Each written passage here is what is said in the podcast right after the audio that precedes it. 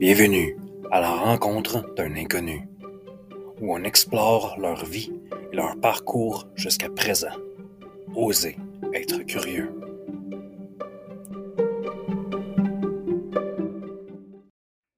Bonjour tout le monde, ici Kevin Gordon et bienvenue à la rencontre d'un inconnu. Aujourd'hui, j'ai la chance de discuter avec un pionnier de la scène métal québécoise. Dans sa vie tous les jours, on peut le retrouver devant sa classe en tant que professeur du sport et dans ses temps libres, on peut le retrouver généralement derrière un instrument, dans son groupe Augury ou dans son projet solo Merfolk. Mesdames et messieurs et autres, Patrick Pozel. Comment ça va, Pat? Ah, ça va très bien. Euh, fraîchement arrivé de la job à l'école, justement, où j'ai parlé toute la journée, donc euh, je suis pas en train de faire une imitation du parler. Là. Ouais. Euh, pour justement l'audience qui sont pas vraiment euh, dans, le, dans le monde métal, serais-tu capable de nous expliquer un petit peu ton parcours jusqu'à présent? Eh boy, ok, ben il est très long.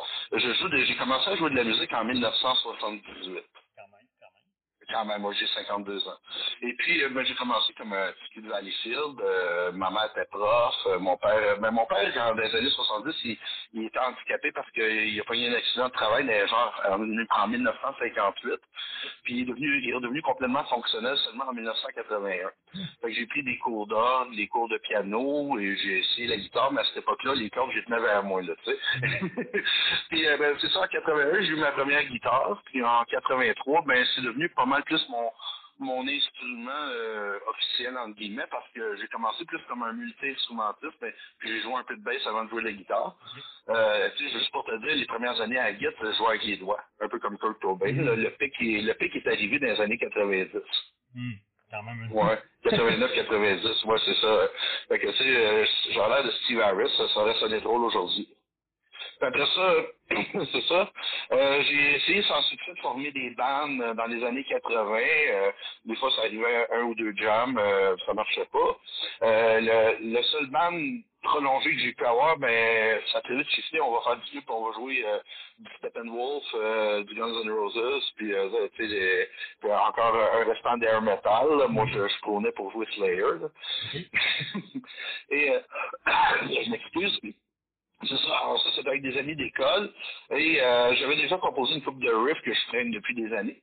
En 90, je, je- je me suis réuni avec euh, deux amis avec qui j'avais déjà jammé, Kurt Clifford puis Pierre Pitt. Puis on a formé un band qui s'appelait Foreshadow. Mhm. Ça, ça, ça a duré de 1990 à 1996. Euh, On s'est séparés pour des raisons de goûts musicaux différents, parce que les autres euh, sont plus dans le groove metal, puis moi, je suis plus dans la, la dentelle à 200 000 à l'heure. là.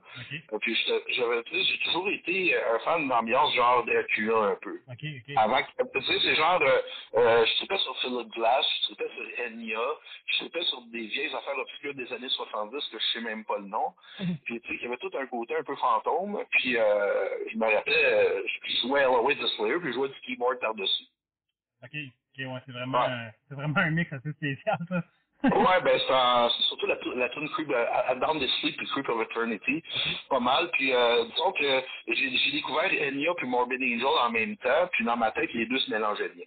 Ok, Fait que, qu'est-ce qui s'est passé? Euh, après ça, ben, Foreshadow, euh, c'était en 80, ben, début 96, fin 95. Je me suis ramassé euh, tout seul euh, pendant un an environ à essayer de rejoindre du monde. Puis, euh, je veux dire, je, euh, là, je fonctionne normalement, mais j'ai découvert très sur le tard que je suis un autiste. Puis, que socialement, je suis pas la personne la plus facile à comprendre. OK. Fait que, euh, qu'est-ce qui arrive maintenant, c'est que j'ai rejoint un band de death metal euh, fin 96, début 97, qui s'appelait Death Nest. C'est un band de metal classique, lourd, un peu à la Suffocation. Mhm. Puis moi, je, je suis débarqué là avec euh, mes idées de, de, de, à la Dracula, puis là, ils ont fini par acheter un keyboard. Puis le band s'est transformé, puis c'est devenu Cralizec. OK. Donc, euh, je veux dire, ben, le, le- le nom a changé avant que le keyboard arrive, là, mais la, la direction était comme ça. Puis c'était un band lourd, death metal à scie, mais avec du clavier très vaporeux. Veux dire, puis euh, la, la seule affaire qui n'a pas aidé, par contre, c'est qu'à peu près un an, euh, dans ces temps-là, il est arrivé d'autres bandes genre Emperor, Dimmu Borgir, qui lui aussi avait, il avait trouvé que Morbid Angel puis Philip Glass, c'était bien ensemble. OK. C'est ça, fait que euh, c'est ça qui est c'est dur de paraître original dans ce temps-là, mais ça c'est ça c'est ça arrive toujours dans la musique. le, notre dernier album, quand on l'a sorti, il y en a eu genre 400 autres en même temps. Puis là, j'ai entendu dire que c'est rendu 800 albums de, de métal extrême qui sortent dans une année. Fait que de sortir un album, euh, à moins d'avoir la tournée et les promotions, c'est comme un petit peu tenir une chandelle devant le soleil, t'as plus. Non, ça c'est sûr. Il y, a, quand même beaucoup de compétition justement dans, en travaillant sur cette musique-là. Mais je, devrais dire par contre, votre dernier album justement avec Augury, vous avez quand même pas mal toujours eu le même style. Puis j'ai Ouais. tout le temps trouvé que ce style-là ressortait quand même de, de l'ordinaire, surtout, mettons, on compare dans le reste du Québec sans, sans aller plus loin dans le monde. Vous êtes quand Ouais. même un groupe à part, à mon avis. là. Ah, ben merci. C'est rare qu'il y, a- il y a- y a une couple de justement des bandes techniques, mais sont plus sur le technique. Vous autres, vous êtes un petit peu plus mélodique sur certains certains points. Fait que je trouve que vous faites une vraie combinaison de, de justement qu'est-ce qui est accessible dans cette musique-là. Puis vous êtes capable de Ouais. justement super bien la faire sortir. Moi, à mon avis, c'est un des meilleurs bandes québécois justement qui a, qui a- qui a sorti. Puis je vous écoute depuis genre 2004 quand vous avez sorti l'album l'album. C'est c'est juste, Non, ben, à mon avis, c'est un chef-d'œuvre. Ça fait plaisir de vous le dire. Ça fait, je suis vraiment sûr que c'est un chef-d'œuvre. Euh, ben, je, je vais te laisser continuer par contre, parce que là, je pense Ben, il n'y a pas de problème. Puis là, entre-temps, j'avais deux affaires cool j'aurais pu dire, mais j'ai oublié, ça, finalement. Alors, euh, euh, c'est drôle, puis, euh, je vais parler sur sais, mon, mon travail d'écriture un peu plus loin, puis tu vas rire en tabarouette. Alors, je continue donc, je suis dans Créalisec, puis le band ne trouve pas de drummer. Puis moi, à cette époque-là, je m'essaye à commencer pour être drummer. Ça, ça aurait été impossible à cette époque-là pour moi de jouer les tunes en temps réel. Fait que j'ai appris à peu près où les coups allaient sur une partition, puis après ça, on a acheté un drum machine. Donc, le band a toujours fonctionné avec un drum machine, ça malheureusement pas fonctionné avec des batteurs humains. Puis, euh, le, le- le drum machine et le clavier, ben, on, on a pu les contrôler avec le même séquenceur, ce qui a pu lui permettre de faire des tunes un petit peu plus longues. Malheureusement, à cause de la mémoire de l'époque, ça allait simplifier pour beaucoup le drum. J'ai toujours été monsieur fioriture. Puis là, ben, entre temps, je me suis acheté un drum, puis j'ai appris à jouer réellement euh, de manière euh, potable, que je suis capable de me taper, là. Fait que là, là j'en ai fait, puis j'ai rattrapé ça. Alors, c'est ça, je, je suis dans Calisec, puis aussi, ben, dans Calisec, je n'étais pas le chanteur. Puis il y avait un chanteur principal qui était assez dominant, puis moi, j'étais l'autre petit tata derrière qui, qui pilait ses orteils un peu. Fait que ça marchait plus ou moins. Moi, ça me prenait plus un band où j'étais le chanteur. Alors, euh, qu'est-ce qui arrive? Ben, on s'est séparés, tu sais, euh, dont je... C'est genre... euh, c'est de me faire mettre dehors, puis moi qui parle, là, parce qu'il y avait un peu des deux, là, tu sais, ça marchait plus. Fait que là, entre-temps, on était en même temps que je joins presque 80, euh, 97, c'est ça, que je joins Créalisec. Euh, donc, je pratique ASP 2000 avec eux autres. J'avais le caleur avec Paul en 95. Et puis, euh, qu'est-ce qui arrive, c'est qu'à un moment donné, chacun, il en apporte une gang de cool qui viennent de débarquer d'Abitibi. C'est un- c'est un band qui s'appelle Spasme, puis euh, là-dedans, il y avait Martin Lacroix, qui est connu comme chanteur dans Cryptopsy un bout de temps, puis c'est aussi un excellent artiste et tatoueur. C'est Martin Lacroix qui a désigné le logo d'Augury en passant. OK, OK. Puis, il à lui donner le crédit parce que c'est sérieusement un des plus beaux logos. Puis euh, je suis content d'avoir un logo que je suis fier de montrer. J'ai j'ai toujours le, le- le logo de mon band sur moi quelque part à ma job. Je travaille dans une école. Et tout le monde le trouve beau, puis personne n'a rien à redire. Il n'y a pas de froid en envers, il n'y a pas de tête de mort. euh, je veux dire. Euh, D'un autre côté, il y a une partie de l'auditoire qui trouve ça pas assez agressif. Ben, garde, euh, c'est ça qui est ça. Mm. Fait que euh, Mathieu et moi, on devient bien chum, puis, parce que c'est celui qui cognait aux portes, qui, se- qui disait bonjour à tout le monde. Puis, puis, à l'époque, le, le death metal, c'était plus, vous m'en dire, à la mode d'avoir une attitude un peu grognonne. Ouais. Puis moi, comme je t'avais dit, euh, je suis- l'espèce de Ren and Stimpy à Happy Georgia qui cite pas. fait que, euh, ça avec eux autres. Fait que, euh, donc, euh, moi, j'ai continué avec et euh, Spasme, se sont, le band amateur se sont installés à Montréal pour faire, euh, pour faire de la musique. Les autres on s'est souvent ramassés dans le même local puis faire des choix ensemble, puis éventuellement, ben, euh, Mathieu se cherchait quelqu'un pour un projet qui, au départ, c'était bien calme et acoustique, là. Ben, je disais, ben, regarde, je, vais, je- vais aller chanter dans ton band, puis euh, quand je vais pouvoir, puis, euh, puis, excusez-moi, puis euh, c'est finalement arrivé en février 2002, où ce que, finalement, quand j'étais plus dans Crélisec, puis euh, que j'ai déménagé mon stock dans le local à Mathieu. Ça fait que, lui, le projet était déjà commencé ça s'appelait pas Augury, c'était autre chose. Puis il y avait déjà jamais avec Forrest, puis aussi avec Ariane. Puis euh, il, il, là, il essayait des drummers, puis on, il y en avait déjà eu quelques-uns. Donc, ça aurait pu s'en aller dans une tuto direction sans moi. Et puis là, qu'est-ce qui s'est passé? Ben là, je suis dans le même local, puis euh, finalement, puis moi, j'ai entraîné ça dans une direction plus peut-être death metal. Ben, je sais pas vraiment si les gars voulaient faire juste de l'acoustique, mais à un moment donné, il y en a été question. Fait que là, euh, moi qui arrive, ben, j'avais mes compos déjà faites, euh, dont des, des, très vieilles, puis d'autres que, qui n'étaient pas dans le réalisé, je te dirais. Alors, euh, on a commencé avec ça, puis Mathieu avait des compos aussi. Forrest aussi, il y en avait. Fait qu'on a mis ça ensemble, puis là, ça, ça a donné des tunes que ça sur Concealed. Là-dessus, il y a, il y, a, il y a des riffs qui remontent jusqu'à genre 1986. Quand même. Ouais. Fait que Becoming God, c'est une des premières tunes que j'ai écrites. J'ai écrit ça, je vais avoir 13-14 ans, fait que là, on parle de 1984. Puis le, tu sais, le bout à- dans le milieu, ben, c'était sa guitare classique, c'est pas mal plus lent. Mais c'est exactement ce riff-là. C'est quand même euh, intéressant justement de voir le parcours, comment qu'une chanson du de l'originalité justement de la chanson, qu'est-ce que ça l'a donné plus tard, c'est vraiment intéressant justement à, à comprendre la- le, le parcours de tout. Ben, c'est plus mon obstination. Je me suis toujours dit, vous l'aimez pas, quelqu'un va l'aimer dans le futur.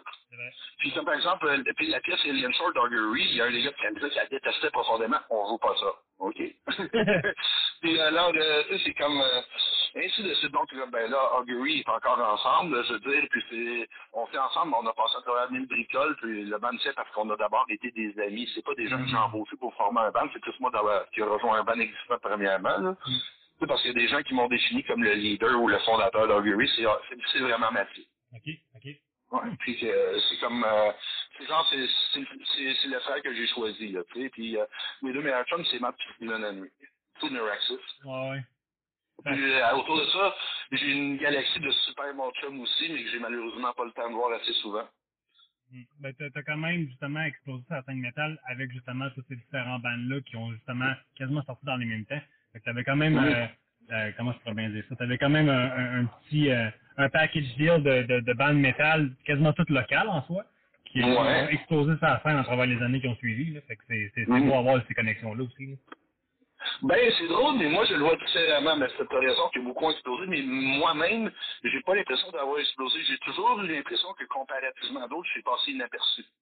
Ben, je- ça n'a jamais été un phénomène de masse, même à l'échelle locale. Puis moi, d'un autre côté, mais je vais pas sais, je veux dire, je suis quand même présent, mais je vais pas commencer à brasser la baraque euh, pour avoir de l'attention, parce que j'avais pas d'attente pour la simple et bonne raison que mes influences, c'est pas des trucs qui ont pogné. Et, tu sais, je veux dire, un de mes bandes préférées, c'est Super Enlightenment, puis euh, dès que j'ai me dit, quand je sais même pas si on a vendu 500 copies, Mm. tu sais, les- mes légendes, ça existe pas pour bien du monde. Alors, si tu sais, garbage in, garbage out, si mes influences sont, sont pas populaires, je m'attends pas à ce qu'ils sortent de ma tête deviennent populaires, et j'ai passé ma jeunesse à me faire dire que ça le ferait jamais. Tu sais, je veux dire, donc, euh, tu sais, moi, je t'entends parler, Kev, puis je suis comme, euh, mon Dieu, dans mes fins. Tu sais, euh, je prends pas ça pour acquis du tout. Si du monde l'apprécie, tant mieux. Puis, euh, m'a dit aussi franchement, puis ça va pour tous les autres domaines, Stillborn is my middle name. Hum. Tu veux dire, frère, c'est une tante, puis regarde, euh, euh, c'est- une bonne chose que je vive pas de la musique. J'aurais été obligé de faire un produit générique, puis de pondre des albums que j'aime pas aux années pour pouvoir justifier une tournée, pour pouvoir avoir de l'argent dans mes poches. Non, ça c'est sûr, ça aurait été plus plate, mais c'est la- c'est ça la beauté aussi quand tu, quand tu crées quelque chose que tu, tu veux faire, que tu donnes ton effort à Ouais. un produit que tu veux, tu veux que ça soit de toi et vraiment, vraiment plus qui, qui, qui, qui montre plus de ta personnalité ou de, de justement de ta créativité. Ça montre Ouais. vraiment, ça donne une passion qui continue justement à travers les années. Ça fait quand même, euh, ça fait 20 ans, 20, 21 ans, soit pour euh, Augury quand même, là, Ok, oui. Ouais, ben moi, ça va faire, ça fait 45 ans que je fais de la musique. en plus. Euh, C'est comme, euh, mais j'ai mis bout à bout, euh, mis bout à bout, euh, à un moment donné, ça, ça va faire de quoi que, bon, je vais pouvoir être fier, là. Tu sais, c'est- niaiseux mais, tu sais, dans les années 80, on, on- le monde m'entraînait à faire de la musique pour faire de l'argent. J'ai joué du Francis Cabrel, puis du Footloose, puis des, des affaires de même. J'ai fait du tout. Mon album solo, euh, que j'ai tapé dans ma cuisine, puis un bout de le drum dans mon garage, j'ai fait plus de cash que toutes mes soirées de films mis ensemble. Quand même. Ça, c'est ton nouveau projet. Murfolk? Ouais, c'est ça.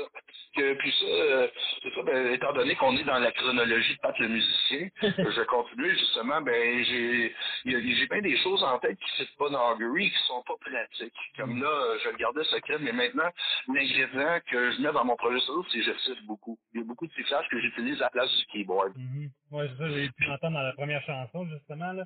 Euh, Bon, Demer- que je considère la moins bonne, hein? Oh, ouais? Euh, ouais, j'aurais pas dû en mettre la première, euh, bancale un peu, mais je veux dire, je parle pour quelqu'un qui découvre le band parce que tout, tout le monde aime mieux les deux, les deux du milieu. puis, euh, sauf que la plupart des auditeurs vont faire 30 secondes la première tourne puis ils vont arrêter. Hmm. Et ça, si tu regardes les stats, là, c'est comme euh, le trois quarts des écoutes, c'est le début de la première tourne même si j'ai réussi quand même à faire un peu de sous et tout, là, tu sais, c'est comme, euh, donc, euh, si j'avais mis My Night ou Orbs Night Off, ça aurait peut-être plus pogné, parce que ça, c'est des tunes que le monde trouve plus solides, alors que la première tune, c'est comme j'ai fait comme euh, trois intros qui s'enchaînent l'une dans l'autre, puis avec un genre de, de bout un petit peu, puis je fais du chant de gorge, tu sais, tibétain là-dedans, là. Mm-hmm. Fait que justement, c'est, moi j'ai mis là-dedans chose que c'était pas possible de faire Hungary parce que soit ça matche pas, ou soit simplement, ben, euh, mes, mes voix qui sont moins fortes et le sifflage et ce genre d'affaires-là, ben, le band l'empêche complètement en live. Les, les seuls vocales que je peux faire, c'est ceux que je gueule à tue-tête. Ouais. T'as pas le même son de background entre Fury et justement Murfolk. Mais Murfolk, j'ai l'impression que c'est vraiment plus expérimental, atmosphérique, black metal, là. Ouais. C'est, c'est, c'est, il y, a quelques chansons, je sais comme, je sais pas où qui s'en va avec ça. ben, parce que ça se écouter, les cinq tonnes, euh, sont, sont, sont, complètement différentes parce qu'une chose, c'est que moi, j'ai une, j'ai j'ai pas changé au niveau stylistique, puis je veux pas me faire imposer un trend que j'aime pas. Mm-hmm. Mais ce que je voulais dire, c'est pas de remplissage. Puis il n'est pas question de faire huit fois la même tune. Okay, okay. tu veux dire, euh, j'aime mieux faire un album de, tu sais, Raining Blood, il dure la même affaire que mon album, là. c'est comme, euh, ben, faut dire aussi, il y a quand même un peu de différence, mais c'est quand même comme une seule tune qui s'enchaîne un peu, que moi je voulais faire vraiment des tunes, ben, faut dire aussi, c'est pas venu conscient, j'ai pas dit je vais faire ça. C'est que je me suis amusé, à partir de, partir de la Sadera, puis là, il y a eu cinq tunes, puis là, je les ai laissés aller, puis euh, je vais compter ça parce que c'est, c'est vraiment, euh, c'est venu à l'usage. Il y a bien des choses qui, qui sont sorties d'elles-mêmes. Puis là, j'ai demandé, j'écoute ça, c'est moi qui ai fait ça. Comment? donc c'est ça. Le, donc j'ai mis des choses là-dedans qui ne marchaient pas dans Hungary puis qui me tournaient dans la tête depuis un bout. Fait que là, il y a la pandémie qui arrive. Mm. Puis moi, ça, puis moi, je me disais tout le temps, il va falloir que je fasse un jour un album solo, ce qui n'arrive jamais, j'ai pas le temps, il faudrait que je me fasse tuner. Et là, la pandémie arrive, fait que là, ben là, j'en profite de faire plein de choses dans la maison qui attendaient. Après ça, euh, l'école finit, fait que qu'est-ce que je fais? Je m'achète Reaper. Je dis, moi, je vais essayer. Euh, écoute, euh, quand on a traqué euh, Illusive, ce qui a pris 7 ans, écoute, il est arrivé, c'est juste le studio n'a pas explosé, là. En tout cas, ça n'a pas été, tu sais, on, a remonté de Niagara à la, à la nage. Donc, on est rentré à la pandémie, je m'achète Reaper, puis je commence à apprendre ça, fait que j'ouvre ma première track. Puis moi, je fais... Là, je, je mets un delay. Hey, ça sonne bien. Je, je mets un octaveur. Là, c'est comme, eh, tabarouette, je viens de trouver le filon. Parce que la plupart des, des chœurs qu'on entend de fantômes, c'est pas des voix, c'est moi qui siffle puis qui met ça un octave plus bas. OK. Hmm. Fait que je siffle dans un octaveur avec ben du délai. Fait que là, si je vois un autre artiste faire ça, sais, je m'excuse, j'ai jamais entendu ça nulle part. Fait que c'est coup-ci. Copyright! Écoute, ça, ça me rappelle. Moi, je fais des parenthèses, je m'excuse. Ah, au cégep, au cégep en or, j'avais fait une maquette, puis une maquette d'un paysage, puis l'eau était représentée par du silicone que j'avais teint en bleu. Ça donnait l'effet que tu en avion au-dessus d'un vrai paysage. Les autres, c'est juste un papier bleu, un papier peinturé en bleu. La, la prof a fait comme, bon, j'arrive deux ans plus tard, à tous les modèles, l'eau est faite avec du silicone. on me reprendra plus, et là, ainsi de suite. Fait que là, j'arrive, euh, mon sifflage est, bon, fait que me, j'enligne tout ce que je trouve bon. Puis là, après ça, je, je, euh, je prends le vieux keyboard sheet à ma femme, elle en a deux. Fait que là, je rentre avec du. Ah, tout d'un coup, ça sonne bien. Fait que là, puis là-dedans, ben là, je monte cinq tonnes. Après ça, avec juste du sifflage puis du keyboard, ben je remonte mon drum, je me pratique un mois, puis je traque mon drum en plein été à 50 degrés Celsius. Alors, tu comprends que j'ai vraiment traqué ça d'un bout à l'autre. C'est pas genre, je fais 30 secondes, je fais 30 secondes, ou une note à la fois. J'ai traqué ça live, puis j'ai patché mes erreurs après quand même, là, parce que je suis pas Flo Mounier non plus. Là.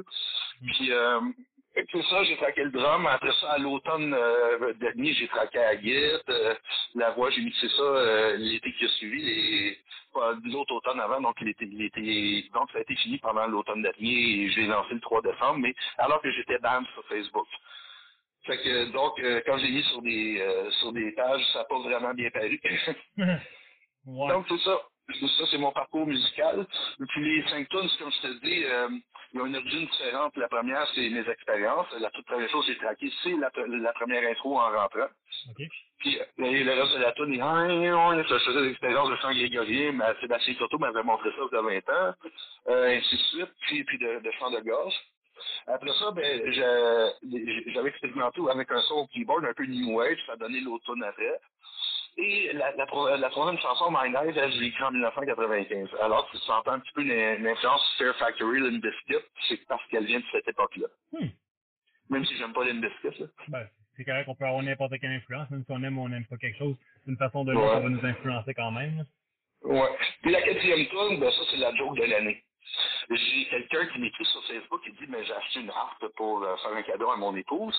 Puis là, ben, elle est en, elle est en, assez, elle est en assez mauvais état. Est-ce que tu serais capable comme la, mettre les cordes dessus, puis la- l'ajuster, tout le kit? Puis sinon, d'ailleurs, appartenait à Peter Pringle, qui, en, en plus, parce que Peter Pringle, c'est un chanteur de chambre de ma jeunesse que tu n'aurais pas aimé. Mais c'est aussi un collectionneur d'instruments anciens. OK? Alors, euh, donc, j'ai j'ai hérité, j'ai hérité pour la réparer de cette harpe-là. Euh, là, ils m'ont acheté les cordes, euh, j'ai acheté les petits bouts qui manquaient, j'ai dû réparer quoi, puis là, je monte la harpe, puis c'est fucking long. Alors, il y a 47 cordes qui détournent tout le temps quand tu tournes la corde d'à côté, là. Oui. Et là, ben, ça a pris 3-4 heures euh, de tourner la harpe, voir si c'est correct.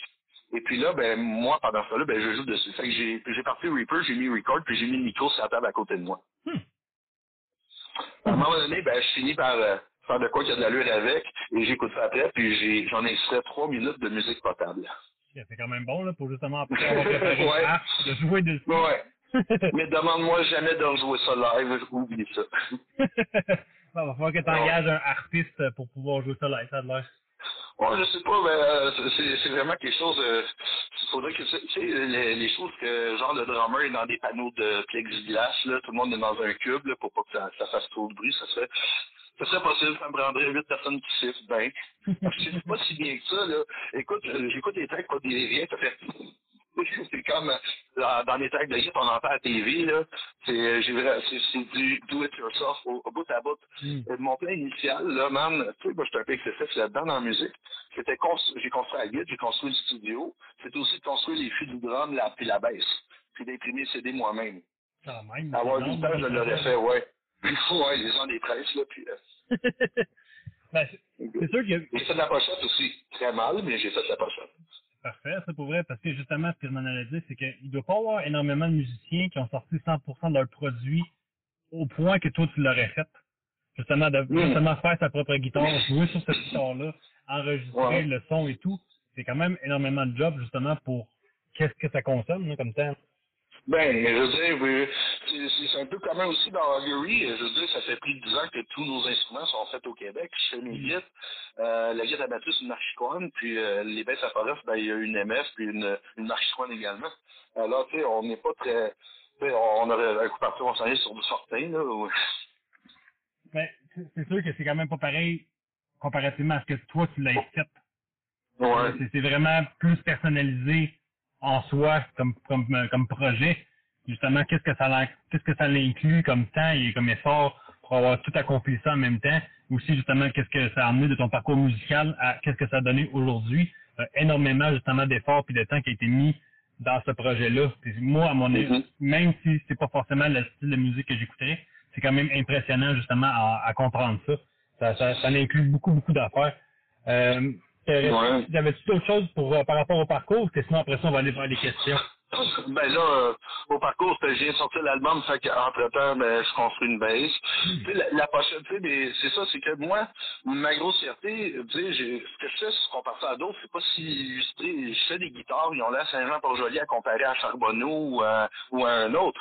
Je mais je fais des choses que les autres ne font pas Mhm. avec très peu de moyens. J'ai un bandit tout croche, j'ai une Iguine, euh, j'ai j'ai des rabots d'attitude d'attente. J'ai euh, L'autre outil me montre sur son ordinateur avec un bras de robot qui sort et qui découpe la guitare en 30 secondes. Mm. Moi, ça me prend un an et demi. Alors, euh, ça, c'est comme... J'ai fait beaucoup avec eux. Puis, des fois, si je me, je m'en- quand je m'enligne vers des moyens trop léchés, j'ai pas l'impression de réussir autant. C'est comme plus, justement, sur comment je le fais et pas qu'est-ce que je fais. Ouais, exact. Hmm. C'est organique. C'est même si j'ai utilisé un ordi pas du tape, je- c'est organique ce que j'ai fait. J'ai- J'aime ça, cette philosophie-là, justement. Tu te- je trouve que tu es capable d'avoir plus de fierté sur ce que tu accomplis par rapport à comment Mm. tu l'accomplis que qu'est-ce que tu accomplis. Euh, Ah, merci. ju- justement, sur, euh, sur un petit peu cette longueur d'onde-là, euh, c'est quoi le projet que tu as fait? En as quand même parlé de beaucoup, mais on va compter aussi justement les instruments que tu as pu faire et euh, différents projets que tu n'as pas forcément mentionnés. C'est quoi le projet là-dedans que tu es le plus fier d'avoir accompli? Je sais pas. Parce que je, ben, que j'ai fait avec Megan Augury, réalisé, c'est parce que euh, Foreshadow, je sais pas, dans chacun, il y a, y a un bout que quand je l'écoute, wow, c'est la meilleure affaire que j'ai faite, là, tu sais. Je sais pas, je suis comme, je suis comme, comme pas capable de me fixer sur un. C'est pour ça que les choses sont lentes, parce que je suis pas capable d'abandonner une, une chose. La seule affaire que j'ai mis de côté beaucoup, c'est genre les drones. J'aime ça les drones, fait que mais sauf que j'en fais voler un une fois ou deux ans. Fait que euh, la pêche, j'ai j'ai presque pas pêché cette année. Tu sais, c'est comme euh, je pêche à la mouche depuis que j'ai 8 ans. Je fais des mouches, je fais des mouches à la longueur de ma main, puis je prends, je prends des poissons de 25 livres devant chez nous. Fait que Je, je me, je me rappelle justement par rapport à ce que tu me fais penser à ça. Là. Je me rappelle qu'il y a une section où tu restais, c'est peut-être où tu restes présentement, ça avait été inondé, puis tu as été capable de Ouais. des poissons dans la rue. Ah, man, c'est c'est fou, là. Et puis, ça mordait mieux que dans la rivière elle-même après. Euh, je- écoute, la joke du siècle, euh, la quatrième de la- l'heure, euh, j'ai un voisin qui riait de moi de me voir pêcher dans la rue, puis dans des, dans des trous d'eau, puis des affaires de même. Il disparaît une semaine, puis il revient, puis là, il rit plus. Il avait fait un voyage de pêche très cher avec un guide, et ils ont pogné rien. Il arrive chez eux, puis il me voit sortir un brochet de son driveway. C'est ça l'histoire de ma vie. aïe, aïe. Là, ça paye pas, là, mais bon. Non, ça, ça, paye pas, mais on s'entend, c'est quand même quelque chose de sortir un brochet d'une rue, là. Tu sais, Ouais, alors j'ai des photos à l'appui. ah, c'est- je, je les ai vus passer, puis comme, voyons donc, il y en a pas eu un brochet dans une rue. Je, je, OK. c'était- en tout cas, je trouvais ça écœurant. Euh, ça fait quand même beaucoup de tours avec, euh, principalement Augury. Euh, Juste en oui, j'ai j'ai fait trois. Ouais, je, qui, qui réalisait que ça n'a pas fait tant de shows que ça. Est vraiment très à l'extérieur de Montréal. Foreshadow, ça fait très peu de shows à l'extérieur de la région de Valleyfield. Mm. Euh, je veux dire, euh, puis c'est une époque où c'était dur percé, là. Mm. Puis, euh, le- non, Hungry, c'est le seul man qui a tourné, puis c'est arrivé comme vraiment à un très mauvais moment pour moi. Parce que quand on a commencé vraiment, tu sais, euh, on a fondé le band en 2002, ben, avec moi, le février 2002, elle est avec moi à l'arrivée. OK. Euh, quand on a eu de l'intérêt international au point de tourner longtemps et souvent, j'étais rendu à 40 ans. Puis j'étais sévèrement endetté, puis là, je commençais à me placer comme professeur. Mm. Puis là, euh, bon, j'étais prêt à faire une coupe de tours par année, l'été, puis un dans l'année. Euh, J'étais encore le statut que je pouvais. Mais là, on a signé sur Nuclear Blast. Et Nuclear Blast, c'est 10 tours à l'année. Mm. Fait que, euh, tu sais, euh, j'ai, j'ai- disons que là, je suis marié puis j'ai une maison, mais là, j'ai eu un projet précédent identique qui a vraiment été wipé out. J'imagine. C'est quand même un dilemme, justement. Puis ma job aussi. Ouais. Fait que, euh, euh, s'il peut avoir un endroit pour vivre, c'est que Steven, euh, son père était décédé, puis il vivait dans un genre de chalet à Pointe-Calumet, puis Steven m'a laissé le chalet pendant deux ans. Oh, ouais. C'est vraiment ça. Pour, que moi, je puisse continuer, sinon c'était fini la musique pour moi. Là, tu sais, Wow. C'est comme... euh, parce que, tu sais, c'est- t'abandonnes tes meilleurs chums au moment où le rêve de leur vie se réalise. Mhm. Mets-toi à ma place. Puis, euh, puis là, puis, puis vu que moi, j'ai... je suis rendu à presque 40 ans, mes parents m'ont eu très vieux, ben je suis adopté, là, mais ils sont rendus. ils- mon père a été très malade, puis le temps que j'ai fait des tournées, mon père a eu euh, un cancer de la vessie, euh, il, y a, euh, il a eu euh, une fracture de la colonne vertébrale, puis après ça, une crise cardiaque et un quadruple pontage. Mais là, je venais juste de revenir. Mais euh, Ouais. moi, je reçois toutes des nouvelles, je reçois plein de nouvelles de ma famille, puis là, regarde, euh, t'as t'as fini de faire, de faire l'adolescent attardé à l'autre bout, on a besoin de toi. Mm.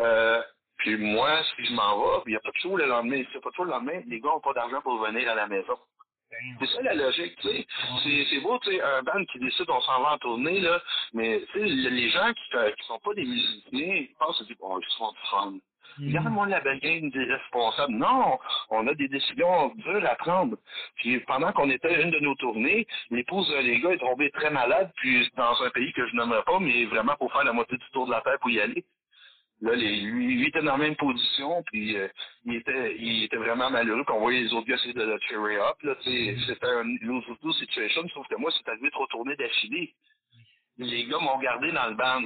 Tu sais, euh, pensez comment c'est. C'est pas pour rien, c'est mes meilleurs chums, là. Non, non, c'est ça, ils se sont donnés. C'est comme, ben, moi, je, moi, je suis parti brièvement, là, parce qu'à un moment donné, c'était pas prévu comme ça. Mhm. Sais, euh, J'avais prévu en faire, mais moi, c'est une pointe de ma tarte, c'est pas toute ma tarte. Tu sais, je veux dire, je fais d'autres choses à ma vie. Fait que, euh, c'est, ben, ben là, c'est, ça, mais c'est que les gars, c'était correct, mais les gens extérieurs au band ont vraiment comme poussé le bouton. Non, là, t'as plus, là, c'est comme, tu tournes à l'année, t'as plus, de- t'as plus de carrière de prof, t'as, t'as plus euh, rien de domestique, là. Tu sais, c'est genre, euh, tu vas te mettre tes affaires dans l'entrepôt, puis ça va être ça, là. Mhm. Mais si je suis encore ici à parler, donc, encore une fois, c'est parce que Stubborn is my middle name. Ben, ça a l'air que justement, des fois, avoir une tête de cochon, ça peut être bien utile. Là. Parce que, honnêtement, c'est, c'est quand même un crise de chemin. Là. Tu sais, je suis historien puis je parle de sociologie beaucoup sur Facebook. Euh, je, les 6 à 10 articles que je ponds par jour, c'est le 1% que je laisse passer. J'ai 140 pages d'articles non publiés et j'en ai à peu près 17 juste pour aujourd'hui. Fait que, à ce point-là, puis là, je, puis là, je me force pas, là. J'ai le temps de, de sabler une guitare, de passer à Valieux chez nous puis de corriger un examen. Hmm. C'est comme, puis là, pendant, puis là, euh, je fais ça sur des sujets que je remue depuis plus de 40 ans. Et Ticlin, né en 2003, mais il s'en vient me dire que je sais pas de quoi je parle. Chier! Ouais. Ça veut dire, hein, c'est comme, euh, je reste très poli, là, mais Seigneur, là, il y en a. Euh, hmm, anyway. ben ça, ça, on va y aller un petit peu plus tard. Il y avait juste une petite dernière question, justement, plus sur le côté musical. Euh, Ouais. je sais qu'il y avait, il y avait des moments, justement, à travers la tournée avec Augury, que tu as eu euh, un, moment que je pourrais décrire comme spécial. Tu pourrais en parler plus avec Death Angel?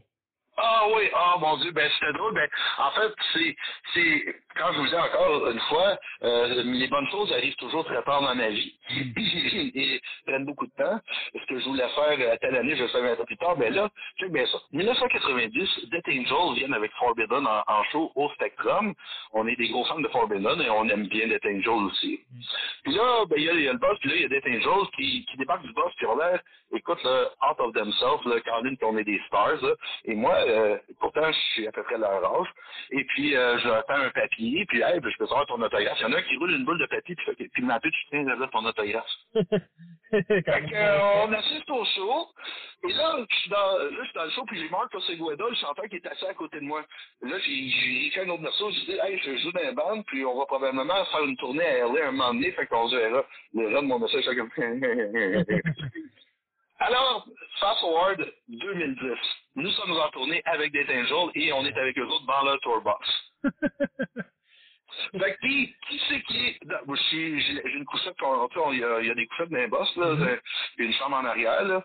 Dans en arrière, on avait mis les. euh, tu sais, genre, les. les euh, Pat, Pat Henry de Scotch Buckles, qui est deux fois ma grosseur. Puis euh, le, le drummer de Nintendo, qui est une fois et demie ma grosseur. On a mis les deux gros dans le fond. Fait que euh, moi, je suis, je suis dans un. Je suis complètement en bas. Et la couchette en haut de moi, c'est Rob Cavestoni, le lead guitar. Je sais pas si c'est lui qui l'avait fait, mais vu que c'est le leader du band, il va payer pour les autres. là, je cogne, je cogne en de mon lit. Hey Rob, il rattrape. Hey, euh, tu sais, tu te rappelles 1990, ben, il y a ce bout de papier-là que j'aimerais que tu vous me signiez proprement, s'il vous plaît. Écoute, étaient mal, les gars, là. Là, j'en ai tout décrit de long en large qu'est-ce qu'ils avaient fait cette journée-là, puis ils ont quand même une bonne mémoire parce que c'est des gars qui se tiennent en santé, tu sais, c'est pas des locumènes, euh, ils s'entraînent puis tout, là. Mhm. Ils sont plus en forme que des gens de 30 ans, là. Alors, euh, tu sais, ils étaient mal, les gars, puis s'en sont rappelés, là, puis c'est comme... Euh... là, ils étaient assez indulgents avec moi de reste de la tournée. Ouais. J'avais tout le temps mal au dos, fait que j'étais le vieux plaignard de la gang, là. Ben, c'est quand même beau de justement avoir, je dirais pas peut-être une vengeance, mais ce petit rappel justement là à un événement passé comme ça, c'est quand même assez hot. Là. Écoute, euh, encore une fois, euh, c'est le genre d'événements qui parsèment mon quotidien, puis euh, euh, tu sais, c'est genre, je vais passer une situation, puis ah, j'ai vu ça dans le cours, avril 1986, à ta minute, je les ai toutes en bas. Tu sais, j'ai j'ai- j'ai- j'ai déjà eu une pièce et demie pleine de livres dans mon appart. C'est le genre d'affaire que tu lèves une fille d'un bar, elle rentre chez vous, puis ah, des livres, elle s'en va. Ouais, mais ça dépend à qui tu pognes. hein. Mettons, Ouais, ben- il y en aurait qui seraient peut-être intéressés à justement feuilleter, commencer à feuilleter, peut-être après là, c'est comme, toi, t'as tel livre? Ben, c'est ça, là, j'ai changé. J'ai pogné un peu pour tout dans ma vie. Trois filles dans un bar, ça furent toutes des expériences très négatives. Alors, moi, c'est comme, euh, je comprends pas les gens qui disent que c'est la place où il faut rencontrer. Non.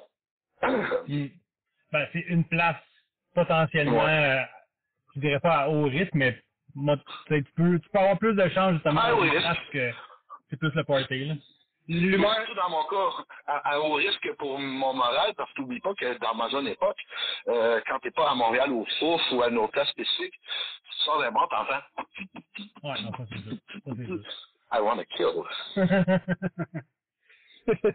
Mais pour continuer justement sur euh, qu'est-ce que tu avais comme livre chez vous dans le temps, euh, on va commencer à explorer un petit peu les sujets que tu pas vraiment le temps de pouvoir discuter parce que soit que tes recherches sont pas assez complétées ou... Euh... Non, non, c'est pas grave. C'est, comme je te le dis, c'est... Euh, c'est euh, j'ai, pas d'affaires urgentes ce soir, Dieu merci.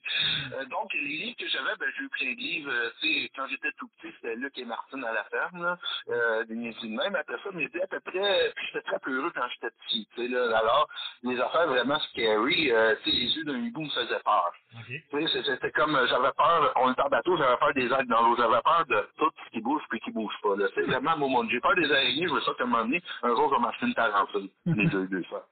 fait que, euh, là, qu'est-ce qui s'est passé? Euh, mes parents, euh, ils m'achetaient des livres, mais souvent, il y avait des livres qui venaient avec, sais, comme des bonus, puis c'était tous des livres ésotériques, tu sais, euh, les anciens astronautes, le triangle des Bermudes, on faire de même. Fait que, j'ai lu des trucs de même, mais en même temps, quand j'étais arrivé au secondaire, j'étais à Brébeuf, puis j'étais allé lire des. Il y a, il y a une espèce d'annexe à côté avec des très vieux livres médiévaux, les actes des saints. Fait que là, je commence, je commençais à lire sur des mythologies médiévales, puis ça parlait un peu de ça aussi. Hmm. Puis, puis, alors, donc, euh, c'est ça qui arrive, c'est que le, le corpus, c'est pas seulement une chose, c'est quand, quand j'affirme de quoi, euh, tu sais, mettons, euh, il y a des affaires que je vais appuyer plus que d'autres. Mais quand je- quand j'appuie vraiment, c'est que j'ai eu des, des ce qu'on dirait, des, des différents types de sources. En voulant dire, c'est pas seulement l'académie, c'est pas seulement les médias, c'est pas seulement les confidences que des gens me font ou des choses que des fois moi j'ai vécues. C'est pas seulement euh, l'histoire, officielle ou non. Alors, ben, si je, trouve quelques preuves dans chacune de, dans chacune de ces types de sources-là, ça devrait commencer à être vrai. Mhm. Je veux dire, si, si quelqu'un m'arrive toujours avec les quatre mêmes livres de- de- du même pays, je vais avoir un petit peu des doutes. Mhm. Alors, puis beaucoup de mes sources ne se reconnaissent pas, ils ne pouvaient pas s'influencer. Puis donc, j'ai souvent tendance à taper dans des choses qui arrivent de avant l'ère d'Internet. Parce que là, Internet, c'est trop facile de trouver un article, mais ça peut être une copie d'un autre article qui s'est inspiré d'un autre article, tu sais. Alors qu'il y avait un cloisonnement avant. Mhm. Donc, c'est plus facile de faire du faux actuellement. J'ai moins tendance à lire l'ésotérisme actuel sur Internet que mes livres. Ben, c'est comme tu dis, justement, les sources sont tellement variables avant l'Internet. T'as t'as Mhm. pas, tu lis un livre, puis l'auteur, il, il écrit en 1800, l'autre, il l'écrit en 1900, il y a très, très peu de chances que, justement, un ait lu l'autre. Fait que, au moins, t'as t'as une source plus plausible sur une différente, une- en fait, une différente idée ou, euh, peu importe, ça peut être quoi, là. Euh, Ouais. je vais te poser la question, par contre, c'est quoi le- le- un des sujets, euh, on peut aller justement là-dedans, que t'as jamais assez de temps de pouvoir parler? Ah ben jamais assez de temps, c'est pour ça que je dis ça en plusieurs articles, mais euh, tout ce qui est la sociologie, comme par exemple, moi je maintiens que les comportements, euh, ce que je dirais, autoritaires et réactionnaires sont basés sur l'instinct. Alors, euh, qu'est-ce qui arrive, c'est que euh, on peut dire, sais, comme par exemple, euh, surtout dans la chrétienté ou l'islam, ben tu peux avoir été influencé par un preacher, par de la littérature religieuse venue d'un autre pays, ou par des immigrants, par ci, par ça. Mais il y, a, des groupes humains euh, de, de- à des côtés opposés de la planète, par des idéologies complètement opposées, qui reviennent toujours à avoir le même réflexe. C'est-à-dire, euh, plus une société est guerrière, plus elle va avoir le réflexe d'in- d'insister sur la différenciation des sexes. Un homme, ça doit être un homme, une femme, une femme, puis si entre les deux, il faut l'éliminer. Là. Ben, plus une société est guerrière, plus, plus elle est comme ça. Plus une société est guerrière, plus elle va rejeter la sexualité non procréative. Donc, euh, plus elle va être homophobe et plus elle va vouloir restreindre les femmes à la seule procréation. C'est ça, tu veux des, tu veux des enfants, Ouais. là, là. C'est ça, les soldats poussent pas des arbres. Sauf que tu vois ça sur une île en plein milieu du Pacifique. Tu sais, elle n'a pas été influencée par les écrits d'un gars dans du Ciel des Lumières, là. Ouais. Euh, puis, il y a des sociétés matriarcales et pacifiques, et à, et à 2000 km plus loin dans le- euh, dans l'océan, t'en as une autre que euh, quand, quand le chef de tribu meurt, on, on fait macérer ses intestins pour que les femmes se baignent dedans en signe de soumission. Hmm. Alors, euh, là, je veux dire, oui, euh, puis euh, il n'y a absolument rien qu'on trouve de tordu ou de fucké dans notre société qui n'a pas existé avant. Je ne vais pas dans les détails euh, sexuels ou whatever, là, mais tout, tout ce que tout ce qu'on voit, c'est un atavisme. Tu sais, genre, je suis en train d'enseigner les nazis à l'école. Tout ce que les nazis faisaient était vu comme une solution à une société qu'ils considéraient malade. Elle était malade pourquoi? Dans les années 20, il y avait 40 clubs gays à Berlin. Et il y avait des trans. Le premier était apparu en 1918. Il y avait la moitié des profs d'université qui étaient des femmes, euh, j'ai pas le chiffre en tête. Euh, beaucoup de mariages interraciaux et une appréciation beaucoup de tout ce qui venait de l'étranger. Mhm. Eux autres, là, là, qu'est-ce qui s'est passé, c'est comme là, on focus tout le temps sur Hitler ou whatever. 15 pays différents, c'est arrivé pas mal similaire. La bourgeoisie, était souvent main, main dans la main avec une partie de l'Église et de l'industrie. Euh, ben, premièrement, cette société-là coûte cher parce qu'il y a beaucoup de soins pour les malades, les salaires sont plus élevés, tu sais, il y a des subventions. Les autres, ils veulent avoir le cash, fait qu'ils veulent avoir une société où tu as plus une chaîne d'autorité verticale, puis les femmes font des bébés, puis donc ramener le monde vers le mode de vie d'avant. Alors, ils ont trouvé la solution, on va mettre au pouvoir un homme fort qui va réformer la jeunesse. Hmm. Alors, l'homme fort, ben, souvent dépasse de son mandat initial et entraîne son pays dans la guerre. Alors, puis là, on, je peux te répéter ça, tu sais, les dictateurs des années 60 et 70, euh, tu sais, il y a eu un rejet, un show des Rolling Stones a déclenché un coup d'État en Grèce. Ah, damn, j'ai pas entendu ça. Ah oui, mais ça va voir en 1967. Qu'est-ce qui s'est passé, c'est que euh, déjà l'Église orthodoxe s'inquiétait parce qu'en Grèce, la gauche commençait à monter dans les sondages beaucoup. Puis aussi, on n'oublie pas que c'est les communistes qui ont libéré la Grèce des nazis. Là. Et les Américains sont intervenus pour tenter les communistes, ils ont, ils ont comme rebondi. Donc, la jeunesse de la Grèce se dirige beaucoup vers la, euh, vers la gauche, et c'est tout comme des Greta, là, alors que les- le pays est dirigé par euh, Oil Company International, ben, c'est l'Église orthodoxe. Et qu'est-ce qu'il y a eu à un moment donné? Il y a eu un show des Rolling Stones, qui était comme quasiment le, le premier show du genre dans l'histoire du pays. Mhm. Et là, qu'est-ce qui s'est passé? C'est que le show était beaucoup plus populaire que prévu. Ils se sont aperçus qu'en Grèce, ah, on a 10-12 000 hippies pouilleux avec aux fesses qui trippent sa tête dans le monde puis qui trippent les planètes. Oh my God. L'armée est rentrée dans la foule. Les Stones, euh, ils ont été évacués du pays pas mal et la dictature s'est établie le surlendemain. Musique rock interdite. Cheveux longs interdits. Euh, toute la littérature de Aristote, whatever, interdit. Euh, les, euh, les historiens qui ont découvert que ces gars-là étaient gays, ils n'ont pas vécu longtemps après. Alors, tu comprends? Donc, encore une fois, puis là, là, je sens que je vois un autre détail que je devrais dire, mais c'est pas possible, va en avoir un autre, puis je vais parler jusqu'à minuit. Ben, honnêtement, c'est c'est vraiment pas grave si on, si on va plus loin. Comme si déjà Mhm. dans le PDK, on peut- on aura le temps d'en faire un deuxième podcast éventuellement. là. Il n'y a pas de problème, on va focus là parce que, tu sais, euh, euh, j'ai plein d'anecdotes. Euh, tu sais, il y a des choses que je dis, le monde dit, bon, on va faire quoi des niaiseries? Non, euh, parce que non seulement j'ai eu beaucoup de sources différentes, mais des fois, ma source la plus précieuse, ma source la plus précieuse, c'est quand ça vient de quelqu'un qui dit pas ça pour me convaincre puis qui sait pas que ça m'intéresse. Mhm. Comme par exemple, euh, tu regardes le top de mon Facebook, à droite, il y a l'image d'un genre de pyramide submergée. Ça, ça, c'est un documentaire euh, de Cousteau. Euh, Personne dans l'émission savait que c'était là. Eux autres, il y a une prise de vue aérienne d'un bateau euh, à la fin de l'émission. Là, Nuclear Charge de Cousteau, on le voit une seconde et demie. Et tu vois c'est fait parfaitement cadré. Quelqu'un m'annonce que cet endroit a été dynamité en 2018. Et là, tu voir, tu vas voir la place, c'est Shark, Alley. Les quatre coins sont tous effondrés. OK. Tu sais, c'est- Quelqu'un m'a dit, tu sais, les 2500 explosions atomiques qu'il y avait dans le Pacifique, là, mais c'était pour wiper out ça. Oh, Ah, c'est... Même Euh, euh, J'étais à l'université. Euh, Quelqu'un montre des photos en noir et blanc de- d'escaliers puis de pyramides dans le fond de la mer. Il dit c'est au Japon. Mon prof, c'est Michel Grenon, tu sais, le papa à. Mhm. Il est malheureusement décédé pas longtemps après, que j'aurais été le revoir avec ça. Il, il voit la photo et il fait comme Qu'est-ce que ça tente pour dynamiter ce putain de truc? Il parlait comme s'il savait que c'était là puis qu'il était pas content. Hmm. C'est-à-dire, tu comprends, moi, c'est dur de dire c'est de la foutaise.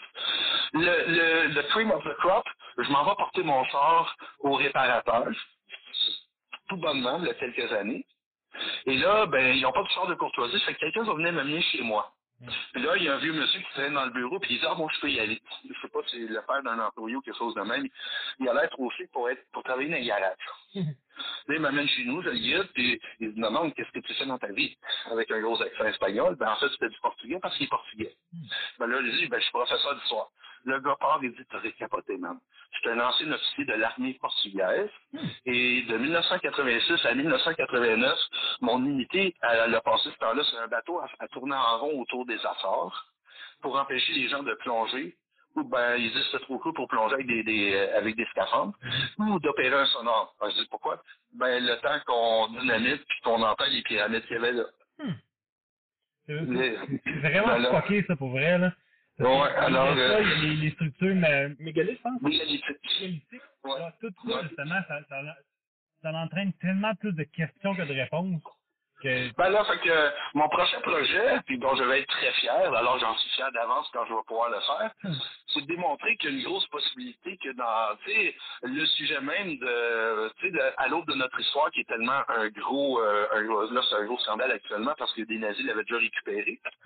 c'est que le sujet de l'aube de notre histoire, c'est ça la grosse passion de ma vie que j'ai depuis que je suis un enfant. Là. Hmm. C'est de, de prouver qu'il y a eu, de- avant les hommes des cavernes, des civilisations. Pourquoi? Parce que c'est pas nécessairement avec des volantes puis du nucléaire, même si beaucoup de légendes l'impliquent.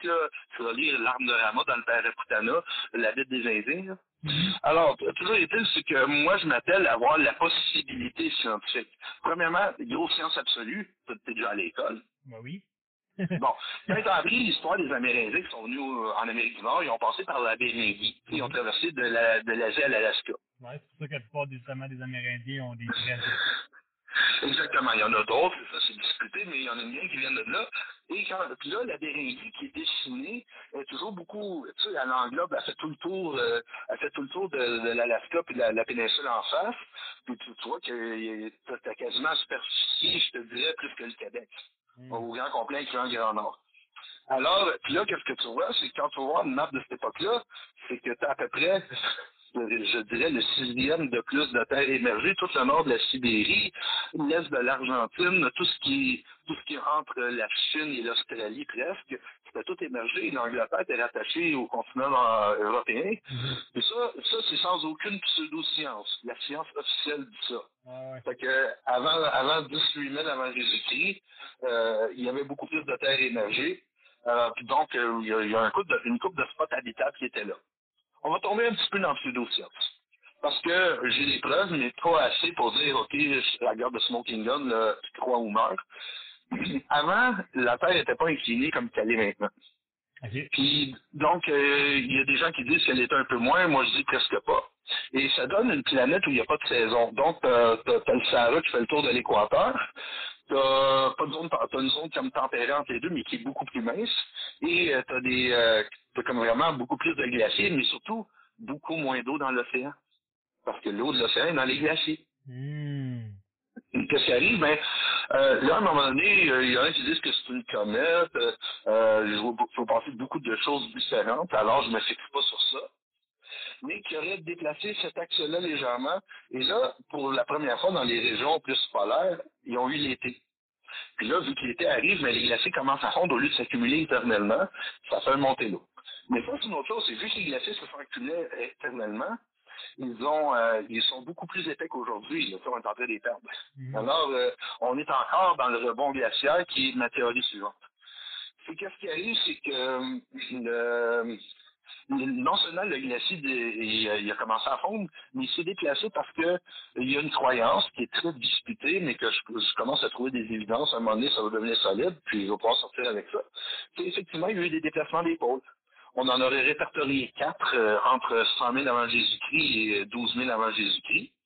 Puis c'est la théorie de Charles Absgood qui est la plus, euh, je te dirais, récurrente. Là. Encore une fois, les chiffres sont, sont volatiles selon moi. C'est pour ça que j'attends un peu là, de voir j'ai quoi un peu plus solide. Mm. Euh, donc, je te dirais que de 100 000 à 75 000 avant Jésus-Christ, c'était au-dessus de l'Alaska. Alors, le glacier était plus centré sur l'Alaska, puis on a trouvé un endroit que c'est là où ça a pesé le plus. L'Alaska est complètement à l'extrémité nord-ouest de la plaque tectonique nord-américaine. Mhm. Et tu as 5 km de glace sur des milliers de kilomètres carrés qui est pris avec euh, des combien de millions de tonnes. là. Alors, euh, qu'est-ce qui arrive, c'est que la plaque tectonique, elle a calé à la hauteur de l'Alaska. L'autre bout de la plaque tectonique se trouve aux Açores. Aux affaires, ça, c'est pas euh. Euh, l'endroit où ce que mon soldat était là. Fait que, Ok, euh, ok. autour de- donc, les- les- les- le, le plateau autour des Açores était complètement au-dessus du niveau de la mer. Surtout Hmm. que le même glacier poussait sur l'autre bout de la plaque européenne, qui elle aussi rejoint aux Açores. Alors, ça allait des deux bords. Là, déplacement. Ça s'en va. Ça s'en va à peu près à moins 45 000, à peu près autour de l'Islande, du Groenland, dans ces coins-là. Mhm. Là, qu'est-ce qui arrive, c'est que tu as un effet de pivot parce que l'endroit qui était avant, ben, il y a moins de poids. Le glacier sur le pôle Nord. Et cet endroit-là se lève et c'est là que la Béringie est apparue. Les Amérindiens sont arrivés autour de 32 000 avant Jésus-Christ. Après ça, il est arrivé dans le nord du Québec et ensuite, il, est- il est monté vers sa, sa position actuelle. Puis là, ça, ça continue à fondre. Et là, qu'est-ce qui est arrivé? On a eu un- ce qu'on appelle le rebond isostatique. T'en- T'enlèves la glace, mais la plaque tectonique, c'est comme un bateau, quand le monde s'en va, il monte. Mhm. Sauf que l'autre extrémité, aux affaires, elle a calé. Fait que, tu sais, c'est comme un bateau, tu sais, t'as, t'as, t'as deux plongeurs chaque bord, il y en a un qui cale le bateau tangue de l'autre bord. Ah ouais. Fait que, sauf que c'est exceptionnel. C'est exceptionnel. Le, le rebond isostatique dans la vraie vie, il est très lent. Puis on est encore dedans que des gens me disent. Aussi, une autre affaire, ben, le, ben, ce qui arrive, c'est qu'il est très lent, puis euh, des, euh, des chiffres subis comme ça, comme dans les légendes qu'on entend, ça arrive, mais c'est extrêmement rare. Il y a une île au Japon, on est sorti à rester trois jours à recaler, mais c'est rarissime. Alors, c'est pas un phénomène que je peux garantir à 100% que c'est produit comme je viens de te le dire. Par contre, ce qui est vrai, c'est que l'Atlantique a monté, il a rempli la Méditerranée. La Méditerranée a défoncé le Bosphore et s'est mis à déborder dans la mer Noire, qui est un petit lac d'eau douce, et qui est devenu la mer Noire que tu connais. Hmm. Euh, ça a il y a une partie qui a, qui, a refoulé, qui a refoulé, qui est devenue un peu plus petite après, mais euh, absolument tous les peuples de la région ont une légende de déluge. Ah, j'imagine. C'est quand même une quantité. Absolument tous les peuples de point ont une légende de déluge. Hmm. Alors, tu sais, euh, donc, euh, autrement dit, ce que je veux dire, c'est qu'il y avait plus de terres exposées que maintenant, et il y a pu avoir d'autres civilisations que la nôtre. Là, jusqu'où se sont rendus, oui, je sais pas, man, euh, c'est- il y en a qui disent les ovnis, c'est les anciens terriens qui se cachent de nous parce qu'on est trop épais. on est, on est, tu sais, c'est comme, pendant que je te parle sur un cellulaire, euh, dans un, quelque part, il y, a, il y a un Indien qui tire un singe avec une sarbacane, il va voir un épion dans le lointain, il va penser que c'est Dieu. Tu sais, c'est, ah, ah, ben, nous autres, on est en même temps Les hommes des cavernes ont parfaitement existé. L'histoire officielle, elle a parfaitement existé. Mais c'est il y a juste eu ça. Un peu moins, peut-être. Ben, c'est, c'est sûr que dans l'espace de l'humanité, il y a tellement d'affaires qu'on ne sait pas. Juste, euh, justement, les, je pense que les Sumériens, que ça fait 4000 Ouais. ans avant Jésus-Christ, on a quasiment rien sur eux, là. Ben oui, puis on, a- on en avait beaucoup via les Incas, les Incas, les Toltecs, les Olmecs, et les Espagnols ont tous brûlé les c'est, que- Puis là, qu'est-ce qui arrive? Imagine, imagine là, maintenant que une grosse bombe arrive puis qu'on casse tout, puis mon cellulaire tombe à terre. Dans 10 000 ans, mon cellulaire, ça va être un tout de poussière. Mes livres, les CD, toutes les preuves de notre intelligence vont avoir disparu. Il va rester trois pierres tombales, un pilier du pont Champlain, puis euh, peut-être une fondation du métro. Là, les humains du futur vont regarder ça, ils vont faire comme les hommes de l'âge du béton étaient pas mal cons, ils écrivaient même pas. Hmm. Parce que nous autres, on n'a pas le réflexe d'écrire sur des choses durables pour des siècles et des siècles. Ben, c'est une des raisons pourquoi justement les Romains, on, on est capable d'avoir leur historique jusqu'à aujourd'hui. C'est ça qui a fait la différence. là. Ouais, ils ont préservé des documents aussi, des, des, des parchemins, des papyrus. Il y en a qui se sont rendus, mais c'est pas mal, pas mal magané. Les manuscrits de la mer morte. Le pire, c'est que, tu sais, beaucoup de textes religieux, euh, encore une fois, ils montrent, c'est du, tu sais, la Bible, c'est du cherry picking. Premièrement, tu regardes euh, oui, dans toutes 100%. dénominations chrétiennes, il n'y a pas le même, pas le même nombre de pages.